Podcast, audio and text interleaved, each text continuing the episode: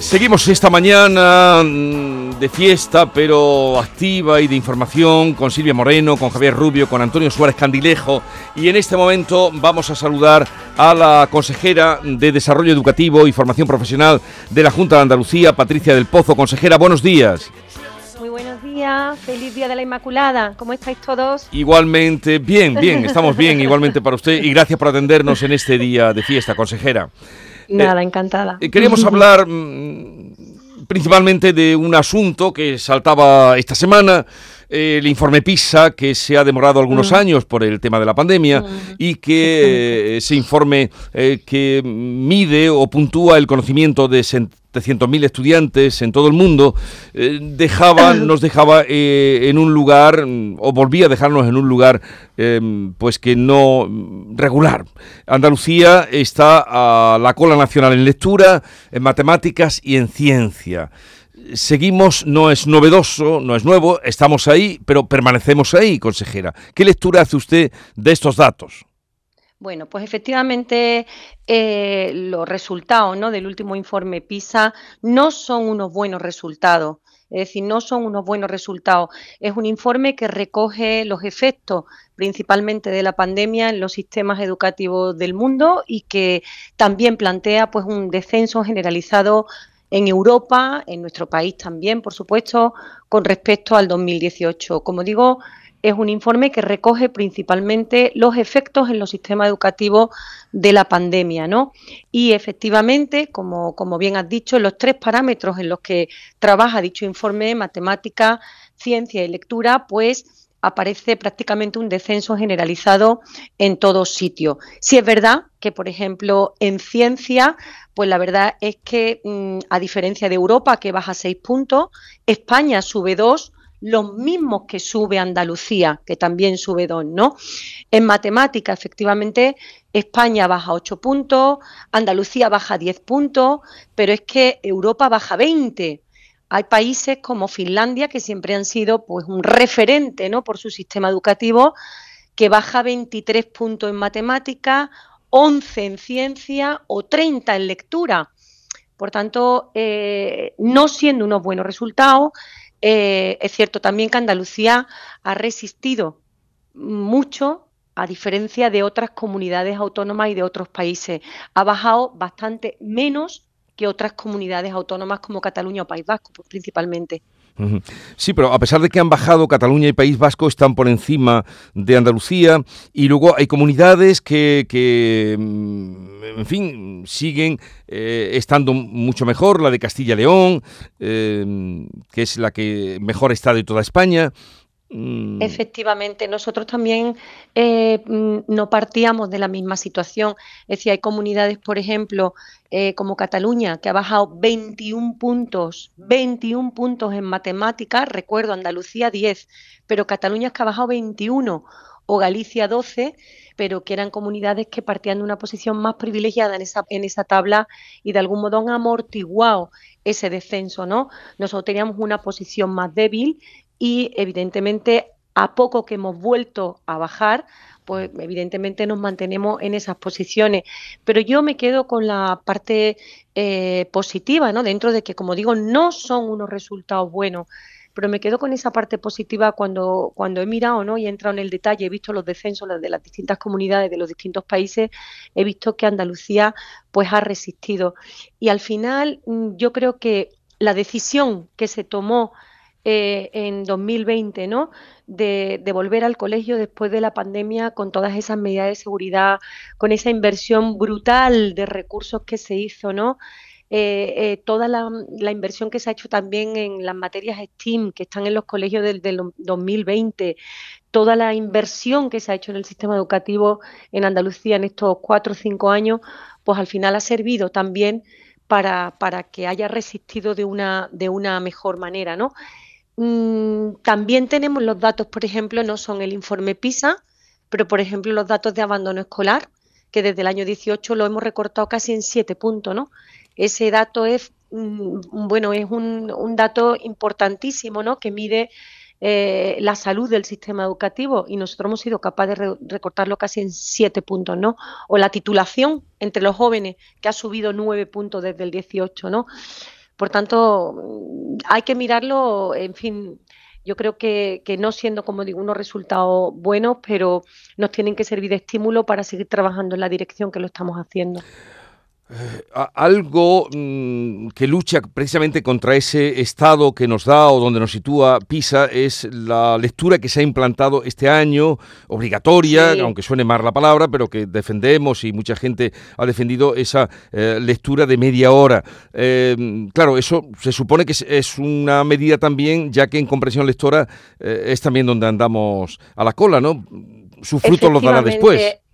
Efectivamente, nosotros hemos apostado eh, eh, tanto por la, por la lengua, la lectura, como por las matemáticas. Esas son, digamos, las dos asignaturas, las dos materias que son los pilares, ¿no?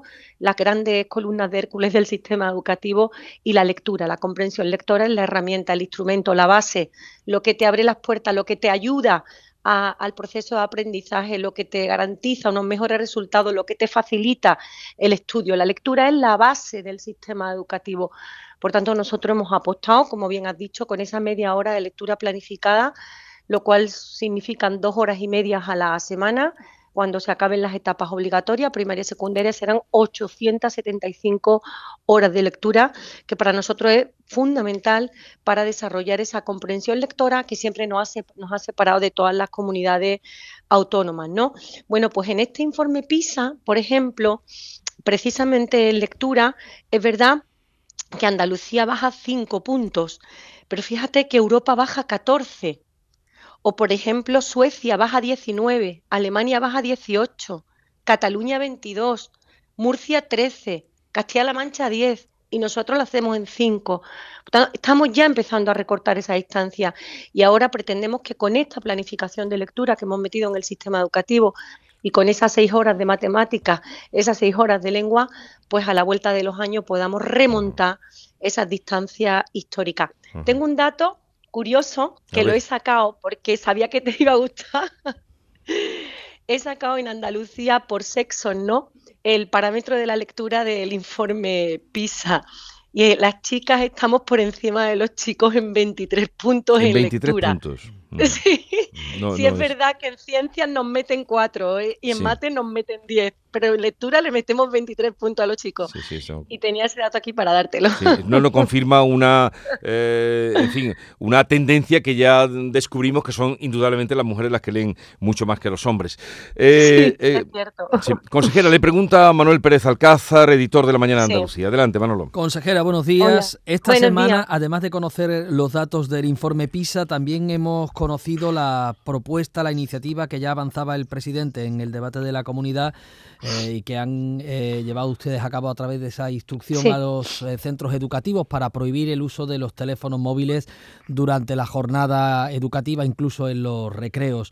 Es una medida que han secundado algunas comunidades, no todas. ¿Qué resultado espera que tengan? Y además incluye esta medida cursos para docentes, para los equipos directivos, incluso para las familias a partir del próximo curso cómo se van a impartir esos cursos y en qué van a consistir.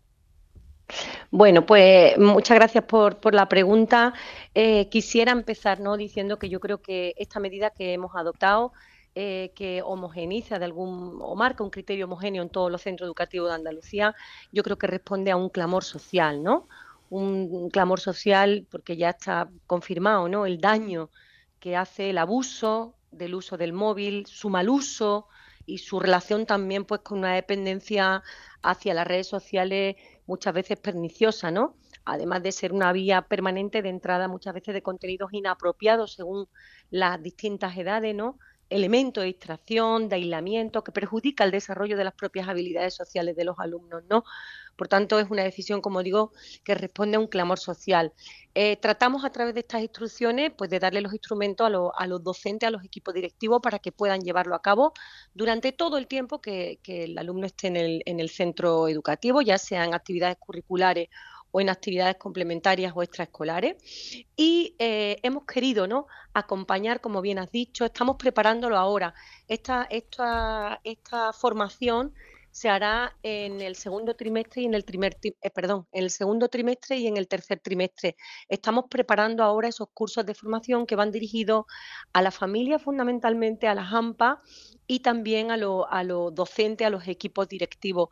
Son unos cursos específicos a través de los cuales vamos a intentar formarlos, darles algunas claves en seguridad y privacidad digital, en uso seguro y responsable de Internet, en redes sociales, es decir, una cierta ¿no? Mm. alfabetización digital que les permita distinguir el buen uso del mal uso o los contenidos que son buenos de los que no son buenos.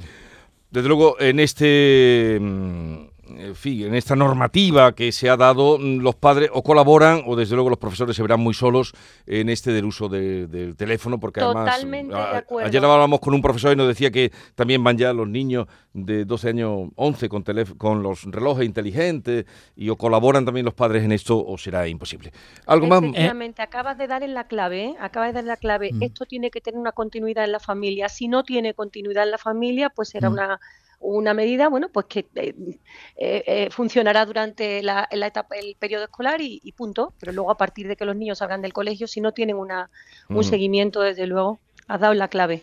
Consejera, este año ha habido un incremento en el número de la plantilla de, docentes. Eh, el presupuesto se está tramitando ya en el Parlamento. No sé qué tiene previsto en esta en esta materia y en cualquier caso cómo puede ir quedando la ratio, ¿no? De, ya que hemos tenido también un descenso en la población infantil. Pues sí, la verdad es que en estos cinco en estos cinco cursos, ¿no? Desde el último 18-19 que entró el gobierno del cambio, eh, en fin, hemos tenido una tendencia eh, muy, muy preocupante, muy, muy grave, diría yo, eh, porque hemos perdido prácticamente más de 90.000 niños en el sistema fundamentalmente en infantil y primaria, pero ya saben también que este curso pues se han perdido miles de alumnos también en secundaria, con lo cual una tendencia verdaderamente preocupante ya desde el punto de vista social, ¿no? Como sociedad. Eh, ¿qué, es lo que ha hecho este gobierno? Este gobierno ha apostado por los docentes. Nosotros estamos convencidos de que para incrementar los resultados, para dar una educación de calidad, de excelencia, hay que apostar o pasa fundamentalmente por apostar por los docentes, por su formación, por sus condiciones laborales y por el número, evidentemente. Entonces, eh, es curioso, ¿no? Pero hemos perdido más de 90.000 niños y tenemos en el sistema pues eh, prácticamente 7.000 docentes más en la estructura del propio sistema. Por tanto, eso eh, eh, ya de por sí ha hecho que bajen las ratios medias. ¿Qué estamos haciendo nosotros? Vamos a seguir apostando por los docentes, vamos a seguir apostando por la estabilidad de las plantillas y vamos a seguir trabajando en la bajada de esa ratio, principalmente en las zonas más vulnerables en la zona donde son más necesarias bajar la, ratio. Pero evidentemente ese es un camino que hemos empezado y que ya no vamos a, dejar. Patricia del Pozo le está un poco resfriada. Un poquito, la verdad. Un poquito. Vaya, un día de fiesta, pillar un resfriado. bueno, Patricia del Pozo. Estoy tranquilita trabajando y, nada, luego cuando, cuando se ponga el día un poquito mejor, pues ya saldré a dar un paseíto. Consejera de Desarrollo Educativo y Formación Profesional, eh, gracias por habernos atendido. A ver cuando venga el próximo informe PISA, eh, si de verdad ese acortamiento que usted decía que tenemos con otras comunidades. Eh, o con otros países de Europa porque bajan, eh, conseguimos salir del puesto que tenemos ahora. Eh, un saludo y buenos días. Muchas gracias, feliz Día de la Inmaculada a todos. Igualmente.